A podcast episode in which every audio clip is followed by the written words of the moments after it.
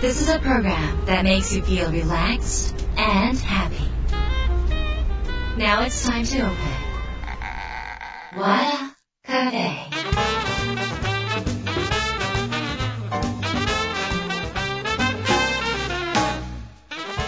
カフェのオーナー和田博美です。やる気満々の人もちょっと明日が憂鬱な人も明日笑っていけるよ。う今夜もワクワクお届けします。改めましてこんばんは和田博美です、えー今週もゲストをお迎えしております。純国産同時通訳者の小熊弥生さんです。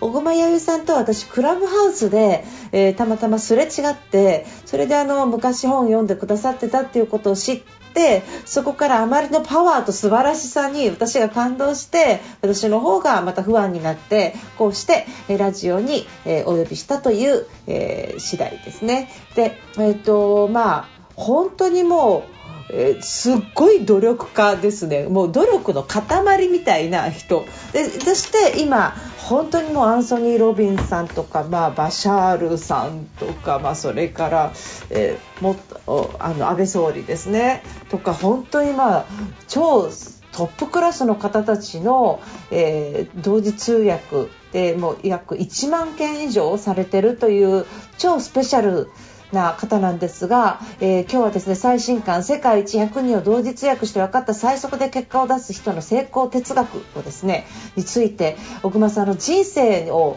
えー触れながら、えーちょっといろいろお話を聞いていきたいと思います。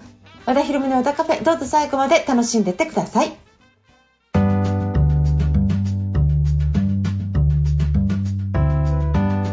和田博美の和田カフェ今週はゲストをお迎えしました純国産同時通訳者小熊弥生さんですよろしくお願いしますよろしくお願いいたします。よろしくお願いいたします。えー、純国産同時通訳者ということなんですけれども、あの普通の通訳の方は帰国子女だったりとか、海外で学ぶことが多いということなんですが、小熊さんは本当に日本で 努力して努力して、えー今の地位まで上がられたっていうことで、もう安倍元総理とか、もうノーベル賞受賞の方とか、もう数々のトップスピーカーの方たちの、えー通訳をされているということなんですけれども今日まあいろんな方面からお聞きしたいわけなんですがありがとうございます。えっとまあ、あの最初はやっぱり努力はされてるんですよね相当ね。最初はもう努力をしない世界っていうのは知らなかったので、なので、うんうん。あの、寝てる間も CNN とかを聞き続けて、それで、ええ CNN ってあのアメリカのあ、ままあ、グローバルな、あのニュース番組なわけですよね。でそうすると、結構紛争地帯のあのかなりな映像とかも出てくるわけですよ。それを睡眠学習で英語をマスターしようと思って聞きっぱなしで寝てた。で夢の中にその爆破事件が起きパッて起きて、これはどうやら CNN は夜寝ながらで勉強してはいけない番組だっていうことを学びそこからはやめましたけれどもでもそれぐらい24時間をどうこの頭の悪い私がフル活用したらば同時通訳という私からするとその頃の曲芸ですよね。英語で話される内容を瞬時に理解して分かりやすい日本語にして同時に話すことができるようになるのかっていうことにもうひたすら全てをかけて挑戦してる感じでした。すごい。小熊さんの脳内ってどうなってるんですか？私の脳内はもう通訳になることしかその当時は考えてなかったですね。なので、うん、あの誰かにお食事を誘われてたたとしても、例えば親友に「弥生ちゃん、週末何してんの？勉強ですけど」みたいな感じですよね。でそうですね、なんで職場でバースデーパーティーやるんだけど来る行くわけないじゃないですか。それぐらいであの会社でどうしても会食があるので来てくれないですか？分かりました。もう3時間経ってるんですけど私帰っていいですか？って言って途中で抜けちゃうみたいな感じですよね。それで帰って勉強するんでしょ？帰って勉強するもう帰ってひたすら勉強するそれぐらいもう通訳にとにかくなりたいっていう気持ちしかなかったので。へえあの弥生さんはえっと、短大を卒業されてからあの、まあ、ちょっと極貧生活の中で、はい。それから英語の勉強をされてで、えっと、大手通信会社でしたっけ、はい。にあの入られてるっていう流流れがあるんですけどそもそも英語がお好きだったんですか？学生の時に。全く好きではなくてあの、うんうん。アズって単語あるじゃないですか。AS っていう、うんうん。あの単語さえ分からなくて辞書引いて分かんない。で、えー、と短大を卒業した時点で英検4級しか持ってなかったです。で TOEIC も280点なので英語力はゼロって言ってもいいぐらいだったんですが私の性格があの、まあ、多分触ってると思うんですけどもとにかく意見言いたがりな日本人女性のこのあのていうんですかね、えー平坦な平常心を常に保ってとにかく感情はもう全部顔に現れちゃいますし裏表が出せない空気読めない意見は言いたいで良妻賢母の学校に通ってたんですけども大育む。もう学校でももうずーっと怒られてばっかりいました。そそうだったんです。あちょっとあのそこから英語に急に興味が湧くの？そうなんです。要はそれは英語ができるじゃなくって英語に近い人種だからってことから入ったの。そういうことですさすが。結局おー。日本の中で社会不適合性で行き場を失ってどうしていいかわからなかった時に初めて見たシンガポール在住のシングルマザーの人が高校2年生の時に学校にインターンとして研修の先生としていらっしゃった。その瞬間に英語の世界何かがすごいって思ってそこからちょっとずつ英語に興味を持ち出して自分がお金がないなりにコートを買わないで英会話学校に行ってみたりとかあるいは母親に頼み直して高校の卒業旅行にアメリカにホームステイに行ってみたりとか全然通じないんですよ。What's up って What 何 up 上空って言ってるぐらい英語ができなかったんですけど でも心地よさだけは分かったんですよ。どう分かります？言葉はないんだけどなんかここには私の安全な領域があるって思ってたので、はいはいはいはい。うんだから多分私はもう絶対普通の OL にはなれないけれどもでもとにかく英語だけできるようになったら絶対私生きながらえる。そして稼げるようになるっていうのが直感としてあってそれをさらに図書館に行った時に、まあ、お金がなかったんで本買えなかっただけなんですけどもその時に女性がコツコツ勉強するだけで学歴がなくても年収2000万も夢ではありませんって書いてあった一言がもうポーンって目に入ってきて「これだ!」って言って英語ができないにもかかわらず通訳を目指すっていうなんでもう生きるために私はとにかく通訳になるしかないっていうことだったのでもう考えてることはたった一つ通訳になること。っていうそうか。要は、えっといろんな仕事の中から迷ったんじゃなくって弥生さん自身がこれしかなかったのね。そう。もうなんかもうあでも一応一応スチュワーデスとかもう受けたんですよ。受けたけれど当然一時でも受からなくてでお仕事の紹介状に行ってもあなたのように何のスキルもない何の経験もない何の実績もない人に紹介する仕事はございませんって言って門前払いを食らってたんです。よ、なので自分でとにかく見つけなきゃいけないっていうその排水の陣であることだけは分かっていてなのでその一行がもう私からすると雲の糸を掴むしかないっていうそんな感じだったっていう感じですちょっと待ってください。弥生さん。あの普通は普通の人と弥生さんも違うからね。うん。普通の人と弥生さん違うから、うん。普通の感覚はわからないかもしれないけど、うんうんえっとそこであ私もうこれ仕事ダメだわとかと思ったら金持ちと結婚しようとかさなんかそのそういうそういう風な、まあ、女性としての生き方を選ぶとか、まあ、そういうこととかは考えなかったです。だからもう仕事絶対しようと思ったの。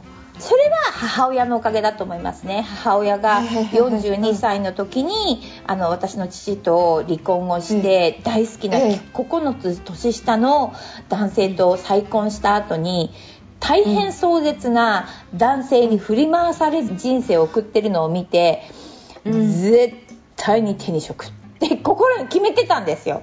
なるほど、まあ、だから女性に対するリーダーシップが強いんですね。はいそれだ。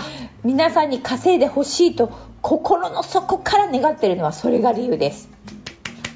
ちょちょっと待ってくださいよ、えっと、その状態になるちょっと前の弥生さん。例えば小学校中学高校の弥生さんっていうのは浮いてたんですか？浮いてるどころじゃないですよ。もう本当にどんな感じなの？うん。えっ、とね全うん。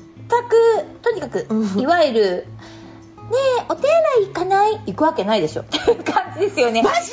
いやもう本当に「はあ?」みたいな感じですよね。で、え？ーだから誰とも話はねあのできない？できない。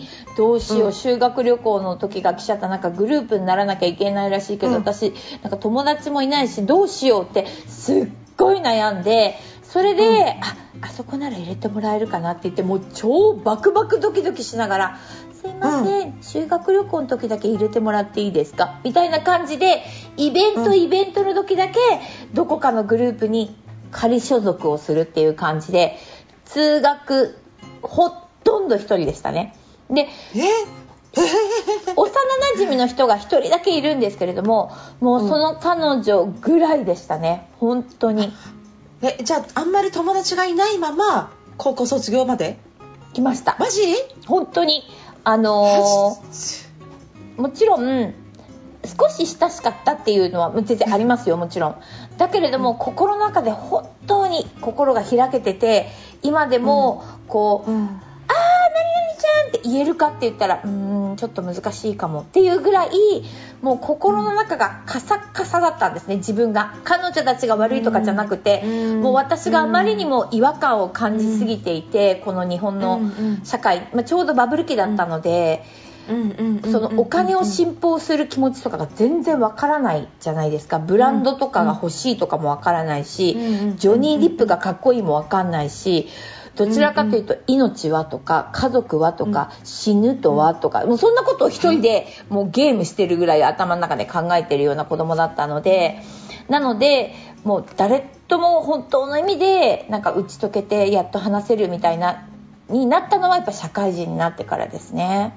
すごい。いやそこ聞いてみたかったんですよ。その小越えよいさんがあの出来上がるまでの形成形成過程の中で、えっと、要は急に英語をやり始めてこの人格ができたわけじゃなくってもともとある人格要はもともとある人格を英語に寄せてった人人生なんですよね自分の方から英語の仕事に。そうです、うん、だだから好きな仕事を選んだっていうことのじレベルではないです。じゃないですね。あの生き延びるためにそれしかなかったのが近いと思いますねですよね、すごい。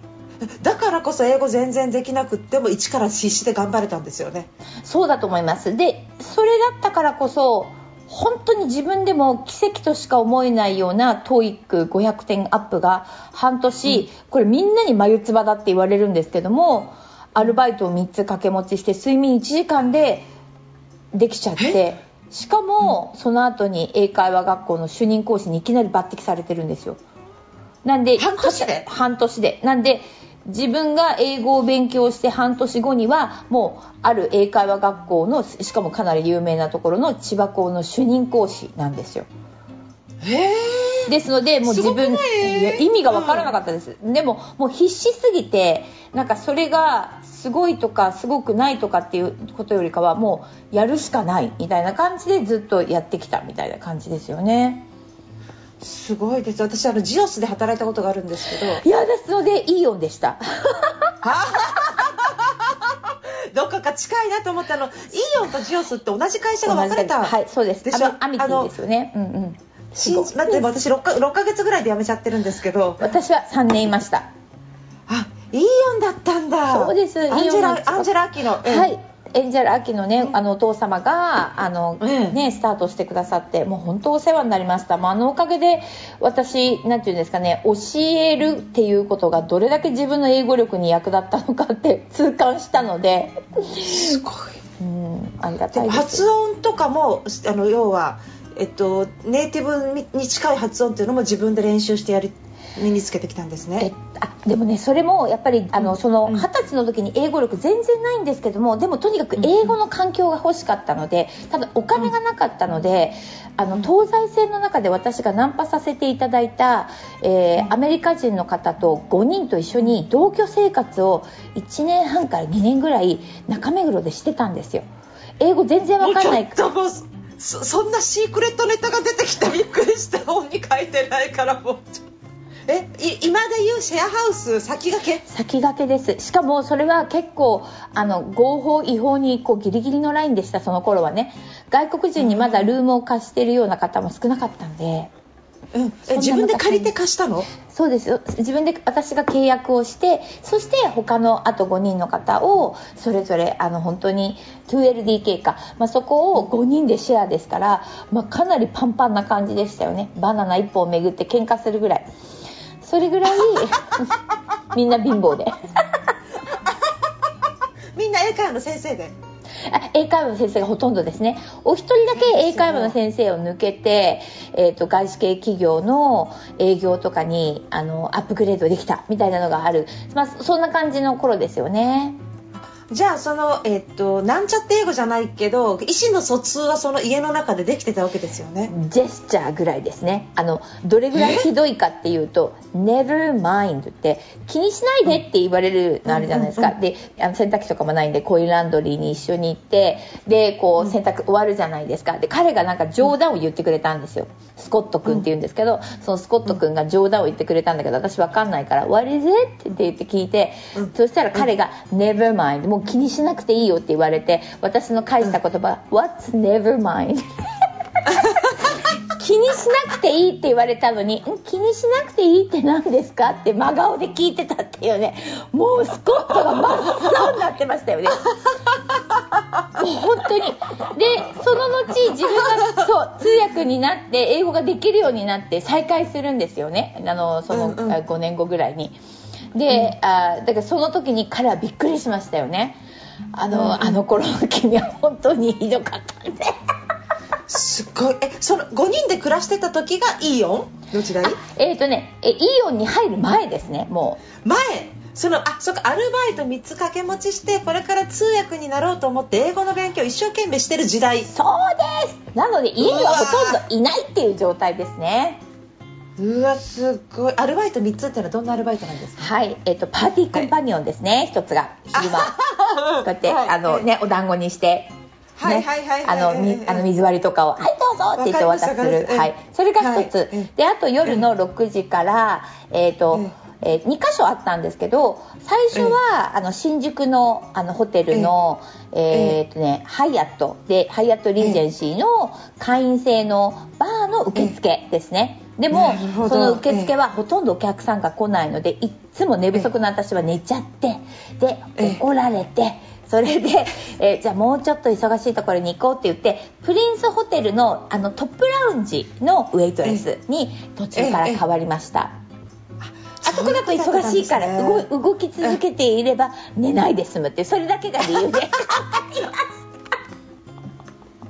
あそういうところで接客も経験されてそして英会話の先生やって TOEIC のスキルそこで猛勉強して英会話の学校に行ける中でも猛勉強してそして通信会社ですね。はああそしてまずディズニーが先ですねウォルト・ディズニー・アトラクション・ジャパンズというあのディズニーランドのオペレーションをディズニーの基準を満たしてやってるかどうかを確認する、えー監査の会社があの舞浜のあのあのオリエンタルランドの隣にあるんですけれどもそこの会社の人事部長付きの通訳が一番最初の23歳の時そこで2年お世話になってその後に通信研究所の方にあの逃げ逃げ出るかのように 移行しました。でそこに1年すごい。いやあのずっと右肩上がりじゃないですか。今聞く話ずっと。もう今も上がってるからもう下がったことない人生じゃん？違いますよ。でも8円 8, 8円の時代がつくの？そう。6円の時代がまず1個目じゃないですか。え。3回あるんですよボトム。えちょっと待ってくださいよ。でもい今こうやっていい温度上がったでしょいい温度上がってディズニーで上がって通信研究所で上がりそうあのベル研究所アメリカの通信研究所でも上がり。むちゃむちゃ上がって通信研究所で年収そうですよ。1000万になったんでしょ？1300万まで上がっちゃったんですよで。36しょ？歳でだからすごい。えそこまでは良かったんですよ。でもその後にドーンってリーマンショック。リーマンショックです。リーマンショック。ああの時に2002年。2008年ですね。だからあのだいぶ先、2008年。うん。2008年の時に1回大失敗。2000万を焦げつかせて700万の借金ですね。それが2そ回目のとと投資で焦げつかせたってこと？そうですそうです。投資詐欺だったんですよ。知らなくて。あえ？詐欺にやったの？やっちゃったんです。いやなあまあでもいい勉強されて。はいうんうんはいとってもいい勉強でした。そしそうですね。でそれで、えーあまりにもお金がなくなってしまったのでじゃあちょっと、うん。あの定期的にお金を返せる仕事にその時はもう一回あの通訳をやめていたんですね。あの結婚していたので。なのでだけれどあのやっぱりすぐに返済しなきゃいけないということで安定した収入をっていうことでもう一度通訳しかも社内通訳という会社に勤めて給与で、えー低収入を得るっていう道をもう一回リーマンショックの時にあってでその時に QBC っていう、まあ、テレビショッピングの会社のテレビ部の通訳を9ヶ月やらせていただいてでその時にもう700万を完済することができてそこからフリーランスになってアンソニー・ロビンズに出会ってもう一回山が来るっていうそんな感じですね。すごい。すごい。えじゃあ8円の時代はいつ来るの？そのリーマンの時ですか？あいやいや8円の時は二十歳の時です。ですので二十歳。あそうだそうだ。うん。二十歳の時に短大で卒業試験が受かってないにもかかわらず卒業旅行に行ってしまって父親から電話かかってきて「お前何やってんだ!」卒業試験受かってないのにどこ行ってんだ？ハワイです。すぐ帰ってこいって言われてそれで航空券をいきなり当日に買ったらば15万円でその15万円は翌月からの自分の生活費だったのでそれであの本当に所持金が家賃を払ったらばやばい6円しかないっていうその子からあの始まったっていうことですねああ親はその時は支援なかったんですか？もう散々親にあの進路をかけてましたのでうん。お前はもう短大で金輪際助けない。自分で何とかしろ。ガチャン！っていうそういう状態でした。あそれってあの、えっと、そのお前はって言ったのはそのおお母さんの父さんです。再婚っていうのお父さん。再婚っていうの？お父さんの方です。お父さん昔のお父さん？はいあ、えっと、じゃあ離婚された後はいの昔のお父さんとの連絡でそうなってるってことですすね。そういうことです。なるほど。ありがとうございますなるほど。そそうすると、えっと、お母さんは支援なかったんですか？お母さんの方からは、えっとまあ、まず高校の卒業旅行の時であのホームステイに行った38万をもうすでに借りてたっていうのがありましたし、えーなのでもうさすがにそのお金を貸してもらえるっていうところにいなかったんですよね。ああちょっとじあの弥生さんの中でもご両親に距離を置いてたんですか？それはやっぱりありますね。あ甘え甘甘えてないというか。ええっとね、いや甘えられなかったですねっていうのは母親うん。がその、えーもう母親自体がその再婚相手の女性問題に振り回されうん。て大変な状況だったんですね。うんうんうん。なのでやはりちょっとそこにもちろん後になって自分が摂食障害になったりとかした時に頼りに行った時もあるんですけれどもごめんなさいって、うんあのそこまで私は助けられないわっていうふうに母親に言われた時もあったので、なのでやっぱりその時にはもうとてもじゃないですけどもうこれ以上お金を借りるなんていうことは口が裂けても言えないぐらいもうすでに甘えきった後だったっていう感じですね。なるほど。そういうことだったんだ、うん。うん。なのでそこから自分でどうやっても自立しなきゃいけない状態になってたってことなんですね。でもとにかく自分で何とかしようと思いましたね。いやもうちょっとやっぱりハングリーさって大事ですね。やっぱやっぱりなんかやっぱりなんかそういう環境が弥生さんにとっては最高級のものだったんですね。はい。なんで私はもう父親に感謝しか今ないですねあの時うん。本当に私を奈落の底に落としてくれたからこそ今もう絶対何があってもやり抜く自信があるんですよ。いやなんか野生の王国みたいじゃない？そうです。なんかほらそうあの海鳥がほらなんか崖のところから飛ばなきゃいけない。パパパパパパ。あれ？あれ？あれ？だやっっぱ過保護はダメね過保護あかんです過保護ダメねいや過保護はダメです弥生さん強いわ。すごい。私なんでこんなにかっこいいんだろうと思ってたのがだんだん解明できた今。で弥生さんっていつも元気だし出来上がってるなんかこの材料が違うんですね人間。今まで小熊さんを作ってきた人間の材料がなんか違う。あ分かったよかった。なんか違うって分かってたら安心。でも同じ人間なのにこんなにできると思ったらなんでって思うけどあ違うんだみたいな安心感が。ある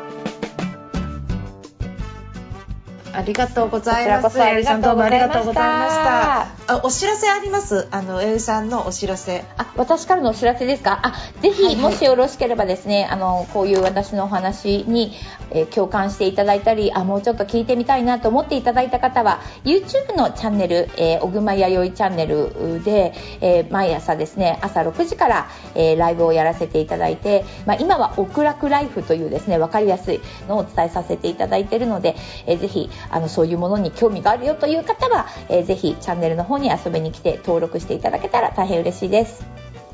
ありがとうございます。ありがとうございます。小熊弥生さんとの続きはまた来週お届けします。来週もよろしくお願いします。こちらこそよろしくお願いします。本当にありがとうございました。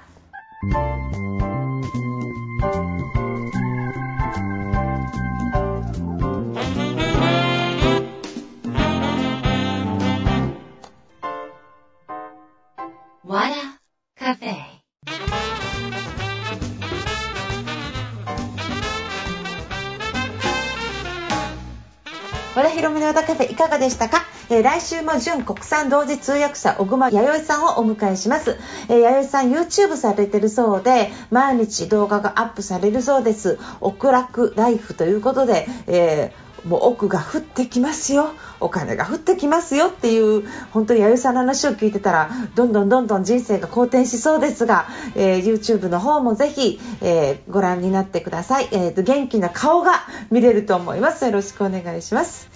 私の方はですね今あの会員制のパワースクールの方で、新しいコンテンツえーっと例えばですね、えーっと神社学の中村誠さんを招いて無料のセミナーがパースクールで聞けたりとかもちろん、えーっと朝礼とかで元気になっていただくっていうこともさせていただいてます。えパースクールは、えーもう10年以上ですね。10年以上オンラインサロンっていうのができる前から、えーずっとさせていただいている会員制のサービスなんですがここにいらっしゃる方みんな和田ファミリーと呼ばせてもらってます。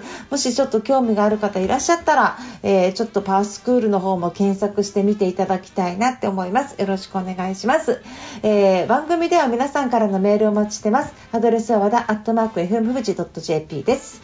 えー和田ひろみの和田カフェ。今夜はこの辺りで閉店になります。皆さんにとって来週も素敵な1週間になりますように。お相手は和田ひろみでした。